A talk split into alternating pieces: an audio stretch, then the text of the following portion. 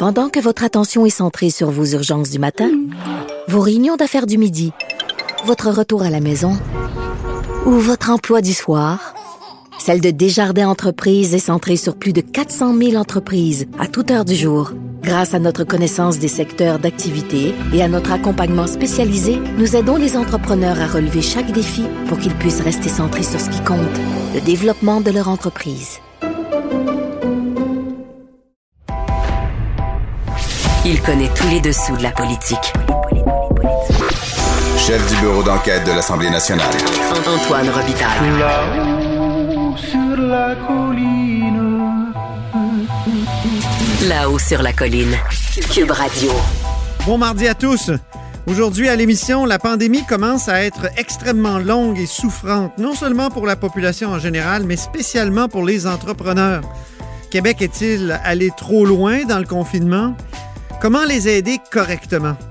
On en discute avec Monsef Déragi, critique libéral en matière de PME, qui en a rencontré plusieurs pendant la semaine, en circonscription, comme on dit. Mais d'abord, mais d'abord, il y a un vadrouilleur avec nous en studio, un enquêteur qui s'est penché sur le cas d'un juge. C'est Alexandre. C'est encore Alexandre. C'est toujours Alexandre. Que ce soit? Et bonjour Alexandre Billard, Bonjour Antoine Robitaille. journaliste, membre de, de notre bureau d'enquête à nous. Le juge en chef de la Cour supérieure, Jacques R. Fournier, on peut dire qu'il est dans de beaux draps.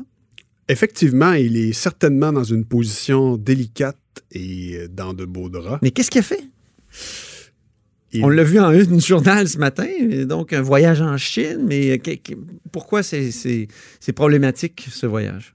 Ben, en fait, euh, donc c'est un voyage qu'il a fait en juin 2019 et au sujet duquel je lui ai parlé euh, des règles qui encadrent les déplacements des magistrats euh, comme lui.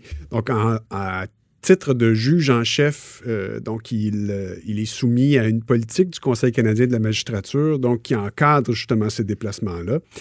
Et euh, au cours de l'entrevue que j'ai faite avec lui, il a reconnu qu'il ignorait ces règles-là. Donc, ensuite de ça, a découlé toute une série de constats là, sur des questions qui, qu'il était euh, requis de se poser. C'est quelle règle exactement? Il, il doit parler au commissaire, mais pourquoi? Bon, il doit informer de son départ, puis on comprend en lisant la, la politique que derrière tout ça, il y a, il y a une certaine analyse qui est faite. Il n'y a pas d'autorisation techniquement à demander, donc c'est l'indépendance de la magistrature. Ceci dit, il est quand même prévu qu'il informe le commissaire pour voir s'il n'y aurait pas des formations requises dans le cadre d'un déplacement comme ça ou euh, des questions de sécurité. Donc, on comprend qu'il y a quand même une analyse. Ou des conflits d'intérêts? Ben, c'est-à-dire que ça, c'est l'autre aspect où euh, sa situation est peut-être plus délicate du point de vue de deux experts à qui on a parlé, parce qu'il est allé en Chine au moment où euh, les tensions euh, euh, diplomatiques euh, étaient quand même en- à un niveau très élevé, peut-être pas aussi élevé que maintenant, mais En ça- raison de, de l'arrestation de Meng Wanzhou. de- à, à la suite de son arrestation, donc la, la vice-présidente aux, euh, opérations financières de Huawei, mais également de la détention arbitraire Compagnie de de deux téléphone, Canadiens, ouais. Euh, Michael euh, Spaver et euh, Michael Kovrig, Les deux Michael. les deux Michael. Donc, tout ça était déjà tout à fait, comment dire, déployé dans l'actualité au moment où Monsieur le juge en chef a choisi d'aller en Chine. Donc, dans, les, dans la politique, il y a aussi un, un aspect qui demande aux magistrats de se poser la question, de se demander, en allant dans un pays étranger, est-ce que d'une certaine façon, ma présence ne viendrait pas cautionner certaines atteintes à la, primo- à la primauté du droit, comme Ah oui. notamment la répression ou des choses comme ça? Donc, tout ce qui tourne autour des droits de des la personne. tribunaux, des pri- tribunaux là-bas? Il était reçu donc euh, par euh, une euh, école qui forme les magistrats en Chine. Donc, c'est, il a été hébergé par euh, cette école-là.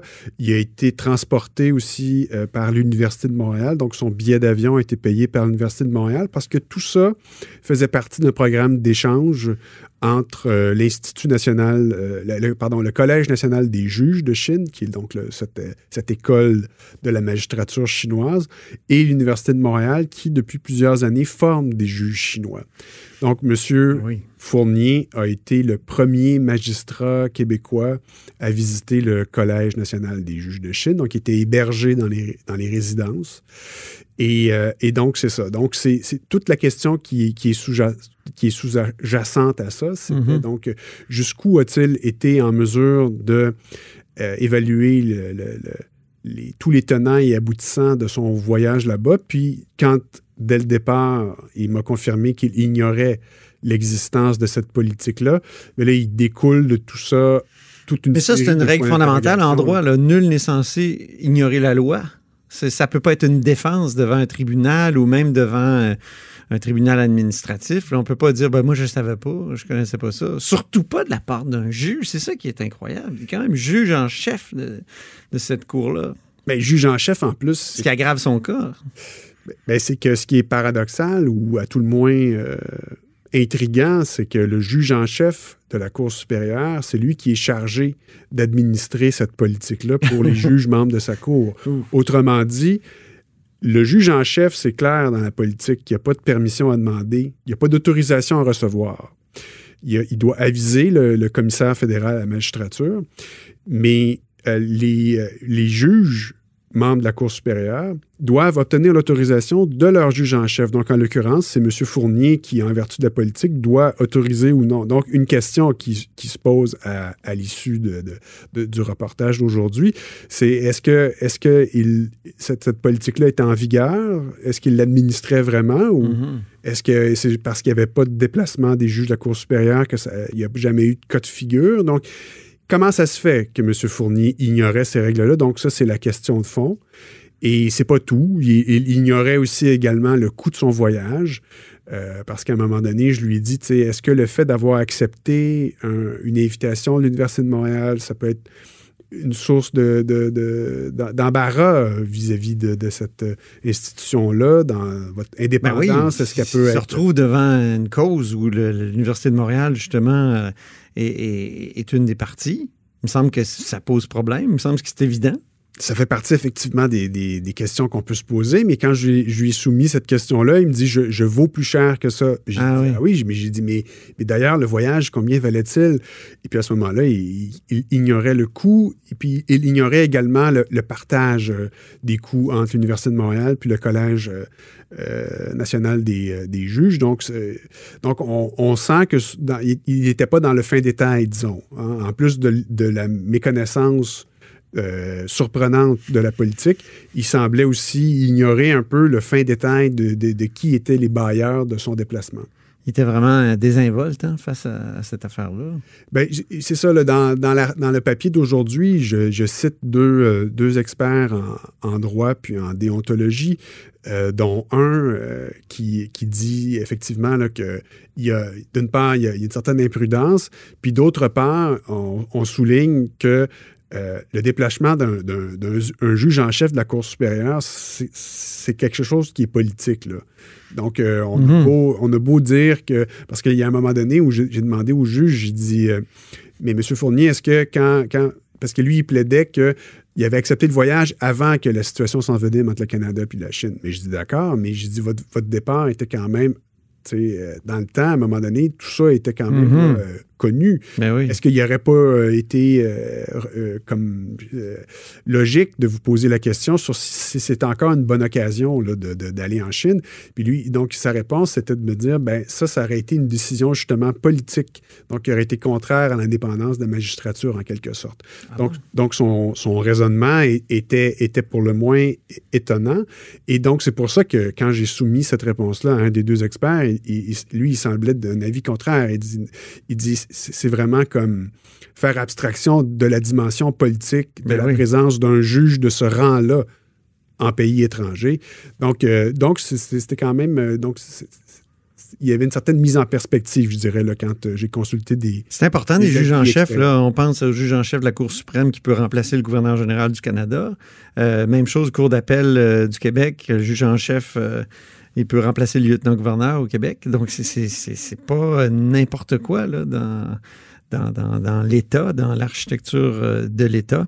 Il, a parlé des technologies aussi euh, chinoises. Il semblait très enthousiaste à, l'égard des technologies chinoises. Or, euh, justement, euh, parmi le, je veux dire, dans le paysage des difficultés entre le Canada et la Chine, les États-Unis, l'Angleterre, ben, il y a les technologies chinoises.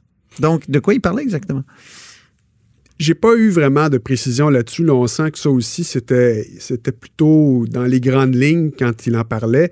Mais il reste que c'était des technologies informatiques appliquées à l'administration de la justice chinoise, qui est quand même un des endroits au monde où justement les technologies d'information sont les plus euh, euh, implantées dans, dans l'administration de la justice. Là. Il, y a, il y a quand même des, des, des avancées. C'est, vraiment un pays qui est, qui est, en, qui est en avance là, sur ces questions-là.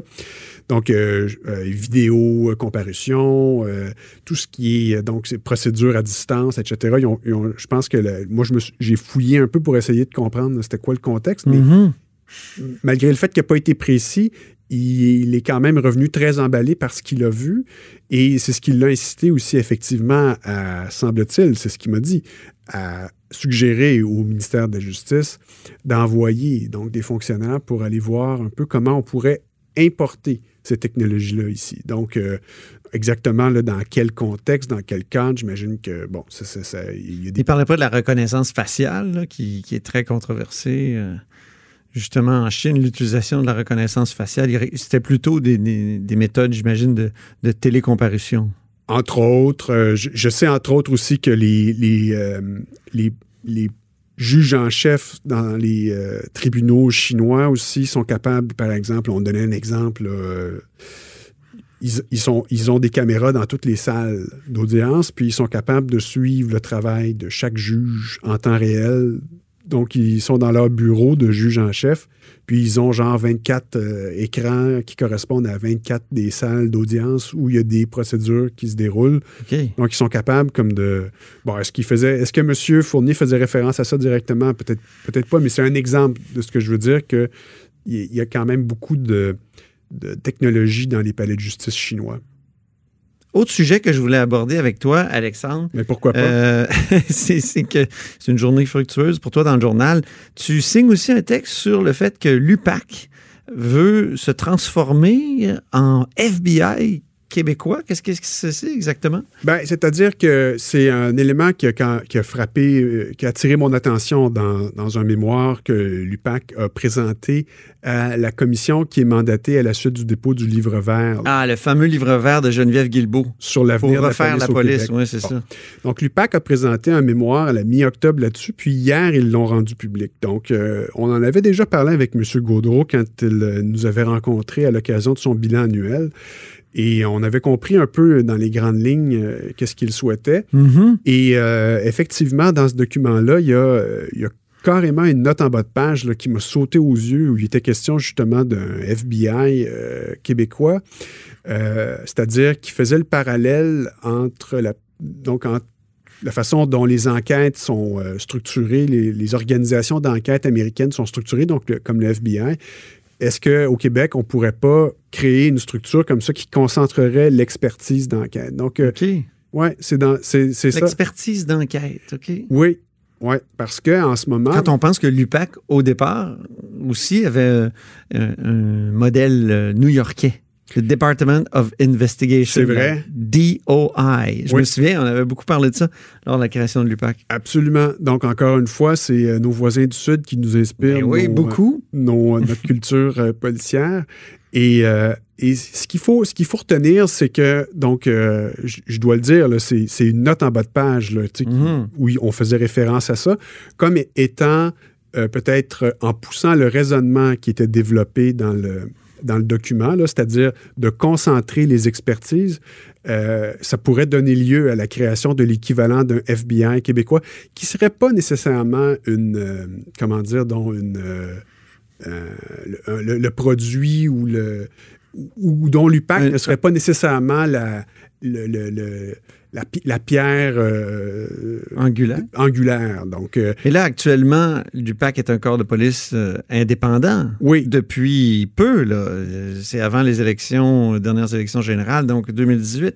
Et, et pour peut-être souligner là, ce qui est le ce qui est peut-être le plus probable ou, ou- ou qui est envisagé dans le document, dans le mémoire de l'UPAC avec le plus de comment dire donc de réalisme, c'est qu'ils réclament un élargissement de leur mandat. Donc, eux, ils, pensent que dans le contexte actuel, compte tenu de l'évolution, notamment, on évoque, là, je donne un exemple, euh, la- les- la quantité astronomique de documents Ouais. qui est produite à cause des technologies de l'information maintenant. Euh, tout- le monde fait des vidéos. Je veux dire, aussitôt qu'il y a une plainte, généralement, là, il y a des photos. Ouais, des- ouais. donc, donc, tout ça alourdit beaucoup le travail des policiers.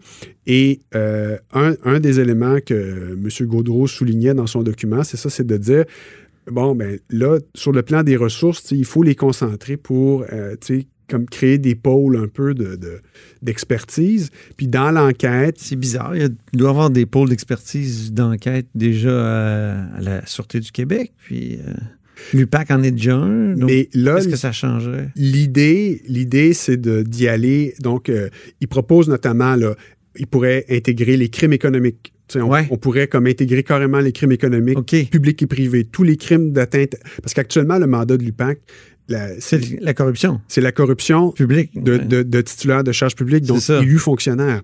Donc, ce qu'il propose, c'est de faire sauter cette, euh, cette dimension-là, puis de dire au sens large, l'UPAC, ou en tout cas le, le- le- le commissaire à l'intégrité de l'État, là, comme il propose de le nommer, se chargerait de tout ce qui est atteinte à l'intégrité de l'État. Ça pourrait être euh, piratage d'informations, ça Mhm. pourrait être euh, euh, dé- euh, détournement, euh, tout, ce qui est fraude fiscale, tout ce qui est... euh, donc vraiment comme l'élargir au-delà des seuls cas de corruption de titulaires de charges publiques, mais intégrer toutes les atteintes à l'État.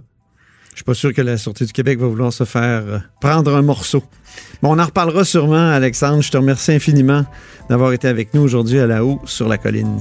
Merci. Alors, Alexandre Biard euh, est évidemment membre de notre bureau d'enquête.